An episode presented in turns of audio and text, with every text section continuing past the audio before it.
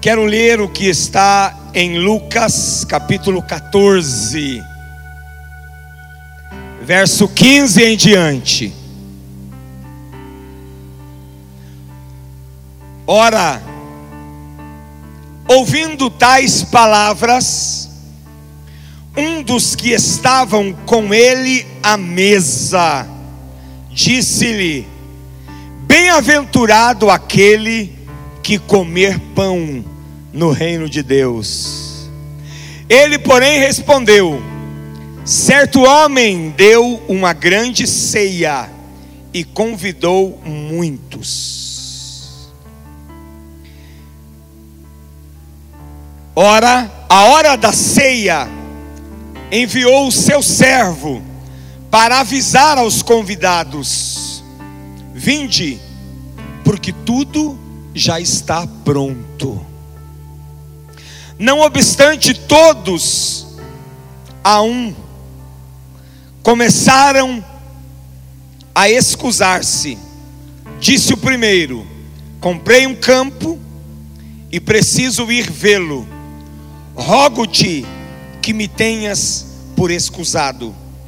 Outro disse: Comprei cinco juntas de bois e vou experimentá-las. Rogo-te que me tenhas por excusado. E outro disse: Casei-me e por isso não posso ir. Voltando o servo, tudo contou ao seu senhor. Então, irado, o dono da casa disse ao seu servo: Saí depressa para as ruas e becos da cidade e trazei para cá os pobres, os aleijados, os cegos e os coxos. Depois disse-lhe o servo: Senhor, feito está como mandaste, e ainda há lugar. Amém? Queridos,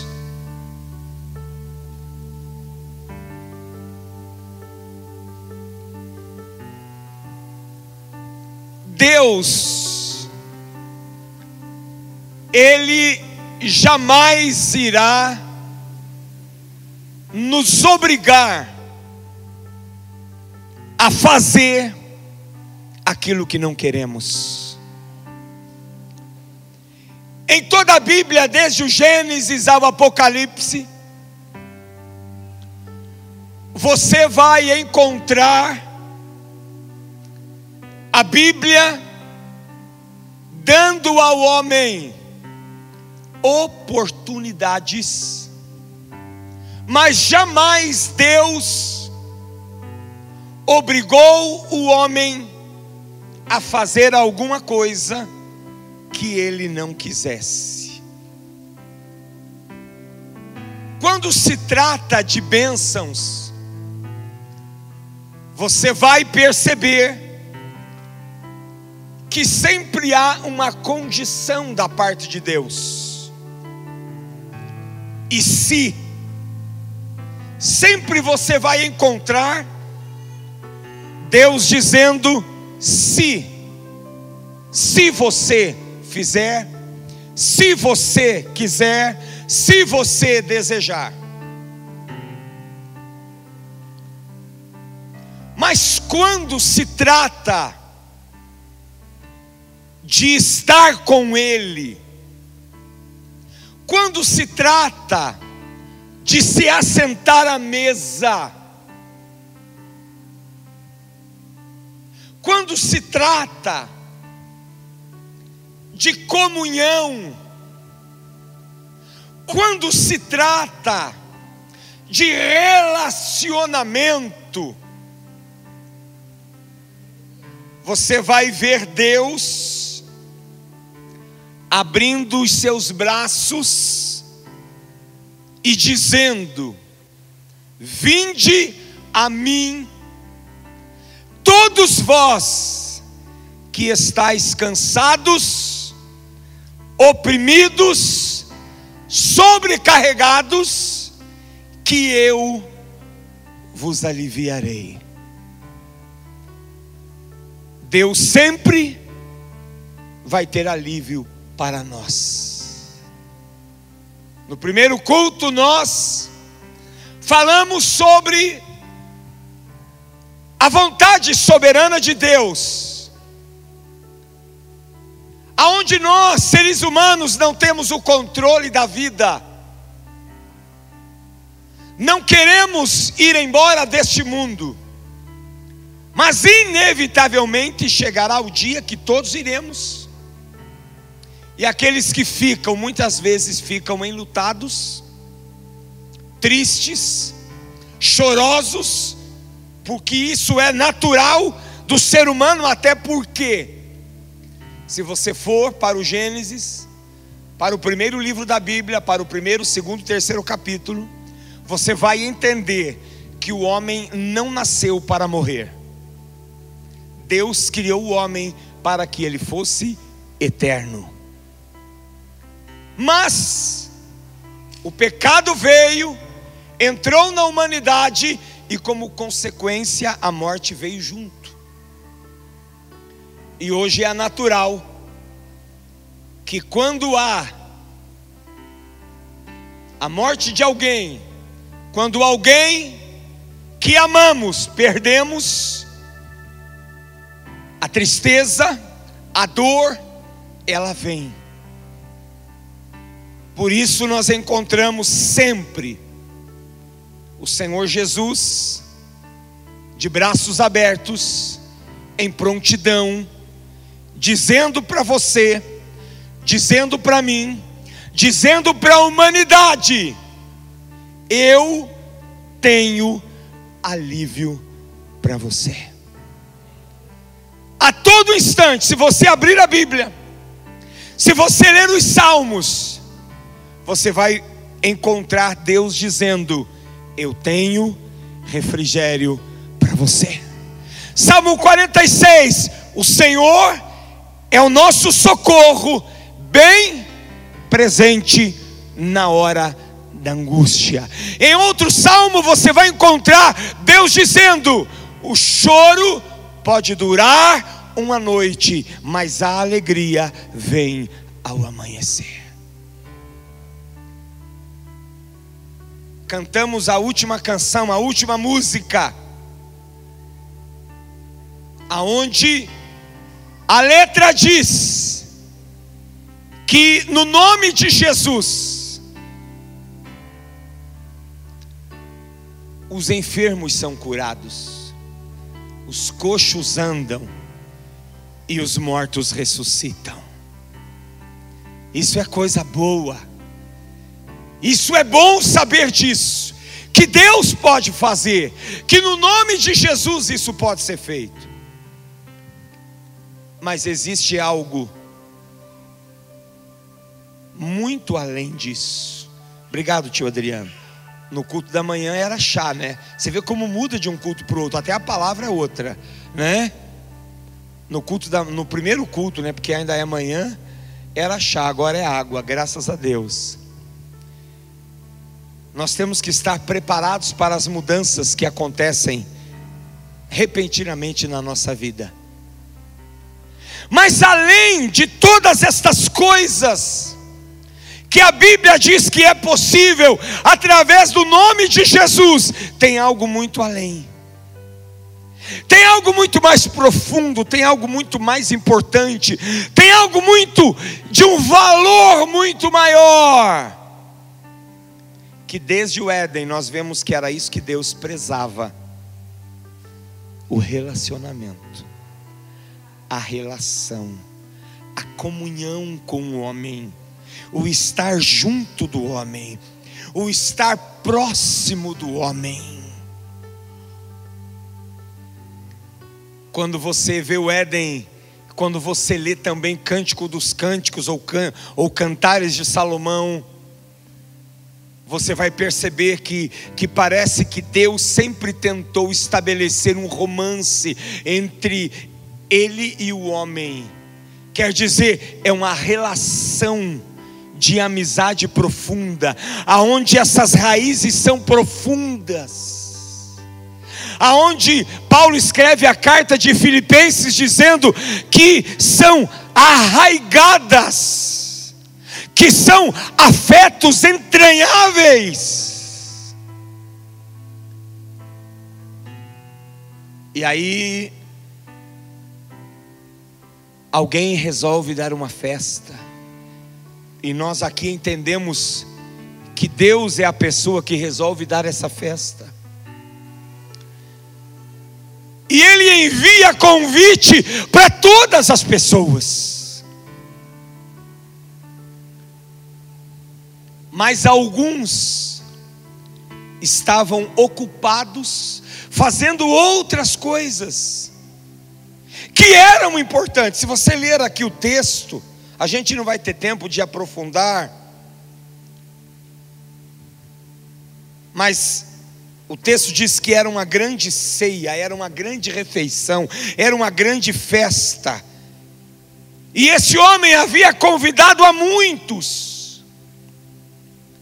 E na hora da ceia, ele pediu para avisar os convidados: chegou o momento. Vinde, venham, tudo está pronto. Mas um a um, diz a Bíblia, eles começaram a recusar. E um disse: Eu comprei um campo. Comprar um campo, uma propriedade, é importante ou não? Sim ou não? Tem valor ou não? Sim, tem valor. E essa pessoa disse: Olha, agora eu não posso ir. O outro comprou cinco juntas de bois, adquiriu alguns bens. Talvez essas cinco juntas de bois eram para o trabalho da época, eram ferramentas de trabalho. Isso é importante ou não? Sim ou não? Claro que tem a sua importância. Aí o outro, o terceiro, diz o seguinte: Olha, eu me casei.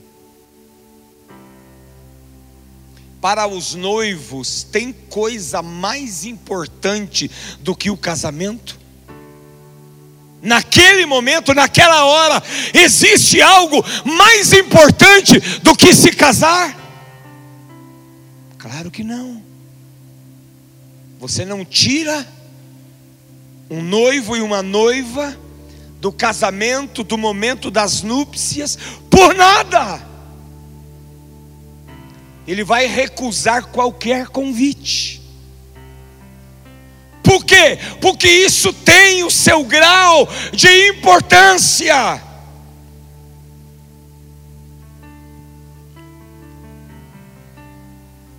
Talvez Deus permitiu que isso fosse escrito para que nós pudéssemos entender que a relação com Ele, que poder assentar-se à mesa com o Senhor. Hoje nós temos aqui uma mesa preparada para a ceia, é um momento de comunhão, é um momento de intimidade com Deus, é um momento de reflexão, é aonde nós iremos celebrar a vida. Era isso que Deus queria dizer para nós hoje. Mas eu creio que isso ainda vai além, porque não é apenas em um momento como esse, no primeiro domingo do mês, mas estar à mesa com o Senhor em todos os momentos. Estar à mesa com Cristo em todas as horas. E o que o Senhor está tentando nos dizer é que isso é mais importante do que aquilo que eu acho que é importante. Aqui Deus está dizendo: olha, tudo que você faz é importante. Seu trabalho é importante, seus negócios são importantes, seu trabalho é importante, sua profissão é importante, seu casamento é importante. Pensa numa pessoa que ama casamento. Pensa numa pessoa que valoriza o casamento, é Deus. Afinal de contas, Deus fez o primeiro casamento lá no Éden entre Adão, Adão e Eva. Deus não está tirando a importância destas coisas, mas Deus está dizendo: olha, tudo isso que vocês fazem tem um valor extremo, mas o mais importante em tudo isso é quando vocês entendem que estar comigo à mesa, que sentar comigo à mesa, é muito mais profundo, é muito mais importante do que qualquer outra coisa que vocês façam nesta terra. Você pode agradecer a Deus por isso? E aí o dono da festa fica indignado. Como é que eu convido e ninguém vem? E aí parece que o dono da festa pensa o seguinte: então eu vou abrir a porteira. Eu não vou ter restrições para ninguém. Eu não vou restringir ninguém. Eu vou dizer o seguinte: todas as pessoas têm a oportunidade e poderão se assentar comigo à mesa. Amém? Deus está dizendo: olha, não há barreiras não há portas fechadas, não há muro. Deus está dizendo: na minha mesa, na minha casa, você poderá entrar quando quiser, a hora que quiser, o momento que quiser, eu estarei lá te esperando. Aleluia!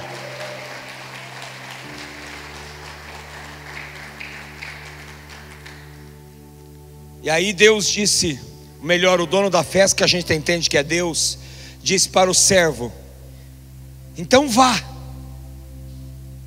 vá pelos becos, vá pelas ruas da cidade, traga os pobres, traga os aleijados, traga os cegos, traga os coxos, porque ainda há lugar.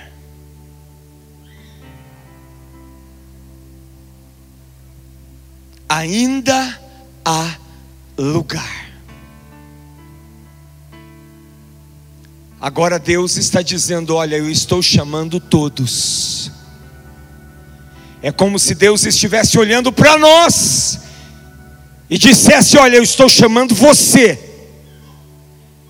independente de quem você seja, independente do que você faz independente qual é o seu nome, independente quanto você tem na sua carteira, independente qual é o tamanho da sua casa, qual o carro que você tem, quais são os bens que você possui, eu estou chamando você, porque ainda há lugar na minha mesa.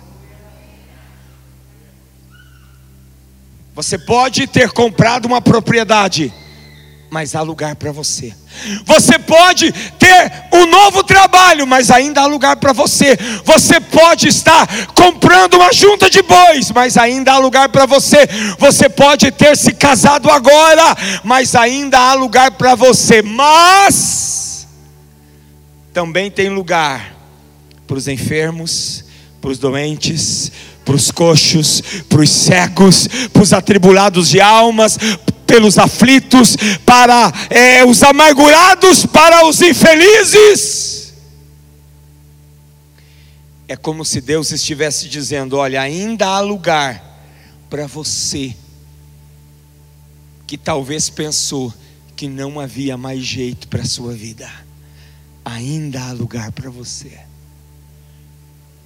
Porque às vezes nós pensamos assim, erramos tanto na vida, fomos tão profundo no erro, fizemos tanta bobagem, saímos quilômetros fora do propósito estabelecido por Deus para nós. E chegamos ao momento que nós pensamos, eu acho que não há mais lugar para mim. Porque nós temos a visão da igreja daquilo que é perfeito daquilo que é santo, e deve ser assim. Mas Deus também tem lugar para os imperfeitos. Deus também tem lugar para aqueles que ainda não são santos. Deus tem lugar para aqueles que ainda estão doentes. Deus tem lugar para os coxos, aqueles que estão se arrastando. Deus tem lugar para os cegos, para aqueles que ainda não tiveram a sua visão aberta do que realmente é cristianismo. Deus tem lugar para aqueles que são paralíticos, que estão parados, que talvez não tenham discernimento algum do que é fé, do que é Bíblia, do que é igreja, do que é palavra de Deus, do que é eternidade, do que é propósito de vida. Deus tem lugar para você também. E talvez essa manhã você está aqui. Você poderia ter vindo no primeiro culto.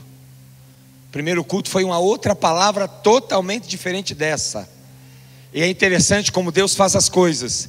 A palavra que eu havia preparado para o primeiro culto, para este, eu não falei.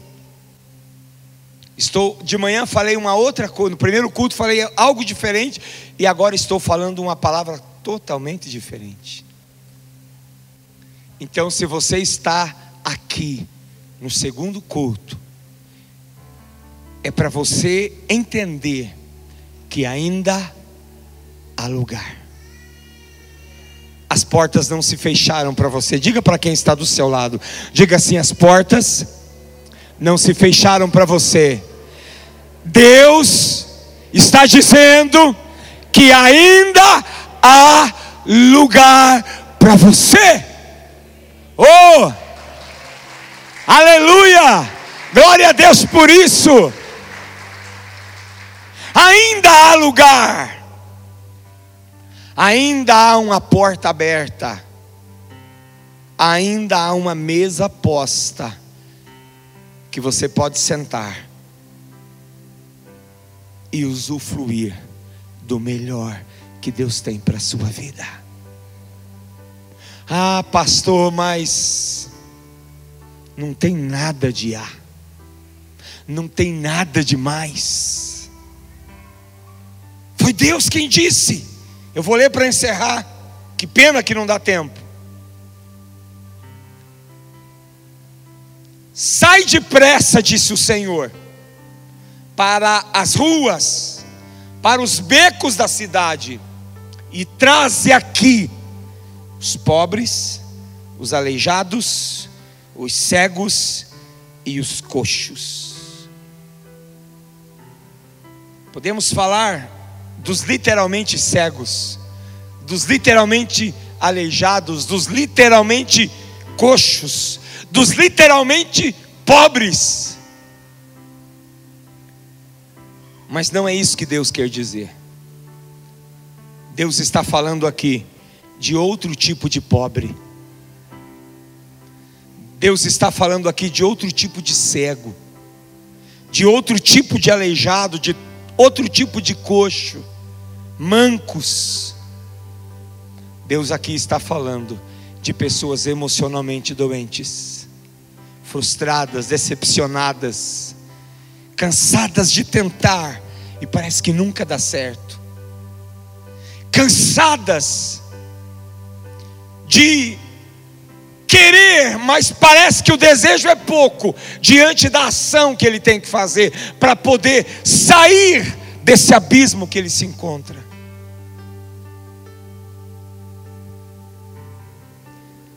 Para encerrar, eu quero dizer novamente a você: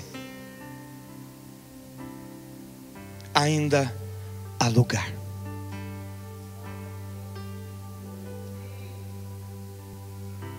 Eu não esperava falar isso agora, e talvez você não esperava ouvir isso.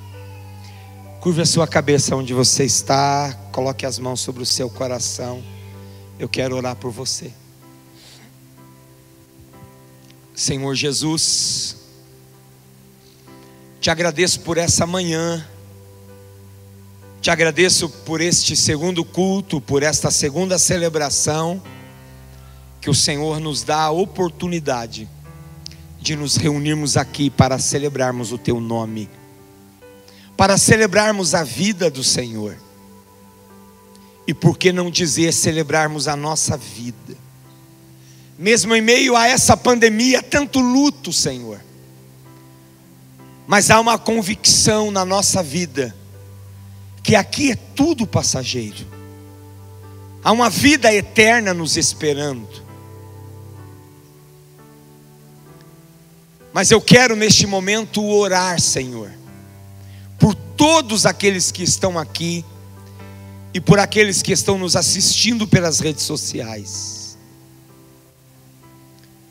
Que eles possam ter a esperança no seu coração, que eles possam ter a fé no seu coração,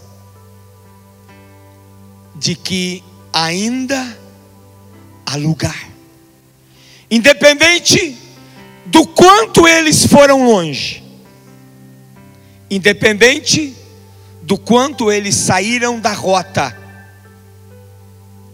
assim como o filho pródigo saiu, deixou a mesa do pai, aonde ele tinha tudo, e se perdeu.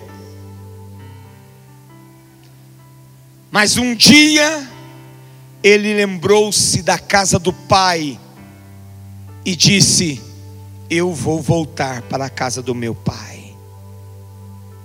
E o pai o estava esperando de braços abertos. Eu tenho convicção em meu coração, Senhor, de que nessa manhã, o Senhor está esperando aquele que se perdeu, aquele que se dispersou, de braços abertos. Há sempre uma nova oportunidade, Senhor, porque há um lugar para aqueles que querem retornar à mesa do Senhor. Amém. Tome uma decisão. A Bíblia tem uma outra parábola que ela é parecida, mas diferente no fim.